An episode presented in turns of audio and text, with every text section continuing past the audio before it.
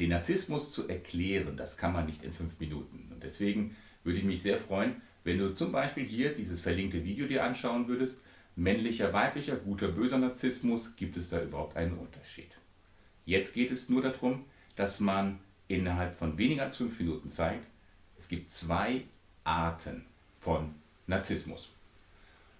Männlicher, weiblicher Narzissmus hat nichts mit dem Geschlecht als solches zu tun, sondern es ist einfach Fakt, statistisch, dass folgende Erscheinungen mehr bei den Männern oder mehr bei den Frauen vorkommen. Deswegen hat man gesagt, es ist so sprachläufig geworden, das ist mehr der männliche und das ist mehr der weibliche.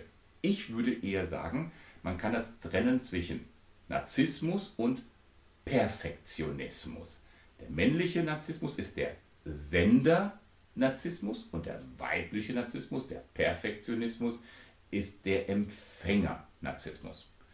Und bei beiden narzisstischen Erscheinungen, Phänomenen, ist eins immer gemeinsam. Es ist ein Kreisen um das eigene Ich. Was ist damit gemeint? In der Psychologie ist unser, unsere Psyche aufgeteilt in drei Bereiche. In den Bauch, in den Kopf und das Herz. Die Emotionen, die, das Wissen, die Regeln und die Entscheidungsmitte. Und wenn Kopf, Herz und Bauch miteinander interagieren, dann haben sie ja natürlich auch eine Wechselwirkung mit der Welt nach draußen. Aber wie findet diese Wechselwirkung statt? Bei den Narzissten ist es immer so, dass das Ich überbetont wird. Der pathologische, der krankhafte Ich-Bezug. Am Anfang hat das Baby einen gesunden Ich-Bezug. Ich und die Mama, wir sind eins. Aber dann kommt der Papa dazu, dann kommt die Oma dazu, der Opa, die ganze Umgebung. Und aus dem Ich sollte ein gesundes Du und Wir werden. Wenn aber das Du-Wir wieder zurückfällt in das Ich, dann reden wir von dem pathologischen, von dem krankhaften Narzissmus, der bei dem männlichen Narzissmus eher in der Grandiosität, das selbstherrliche Kreisen um das eigene Ich sich zu erkennen gibt. Dann die Egozentrik, ja, also er fährt eine Passstraße hoch und ist ein Held, alle anderen sind keine Helden. Die Eigensucht, ich würde nicht Selbstliebe sagen, sondern Eigensucht. Die Empfindlichkeit ist dem Narzissten sehr eigen. Alles, was er macht, wenn der König etwas gemacht hat, es war nicht richtig, man weist auf den Fehler hin, dann ist er sofort gekränkt. Und wichtig auch, die Entwertung anderer.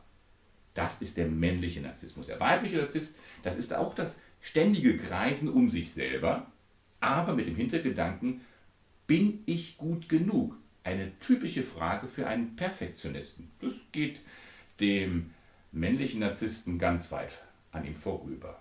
Der weibliche Narzisst, der Empfänger-Narzisst, der hat alle Antennen auf mit der Frage, bin ich gut genug? Es ist das ängstliche Kreisen um das eigene Ich. Es ist auch eine Eigensucht. Es ist eine hohe Empfindlichkeit. Ich sage nicht empfindsam, sondern Empfindlichkeit, auch kränkbar. Und der Neid. Das ist jetzt der Unterschied. Ganz, ganz kurz gefasst und bitte gestatte mir, dass ich viele Lücken übrig lasse, wenn du dir diese siebenteilige Reihe über Perfektionismus einmal anschauen würdest. Ich verlinke dir die Einführung, das Einführungsvideo dazu.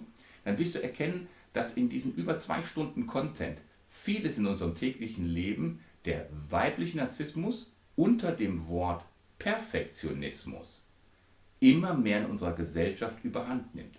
Narzissmus ist ein Teil unserer Gesellschaft geworden. Wir müssen uns damit auseinandersetzen und ich bin froh, dass du die Neugierde hast, dieses Video anzuschauen und dich damit zu beschäftigen. Wenn du mehr Content haben möchtest, lass ein Abo da, ein Like, einen Daumen rauf oder besuche mich auf meiner Webseite werdewiderstark.de. Bis dahin, bis zum nächsten Video, wünsche ich dir alles Gute, bleib neugierig, dein Markus.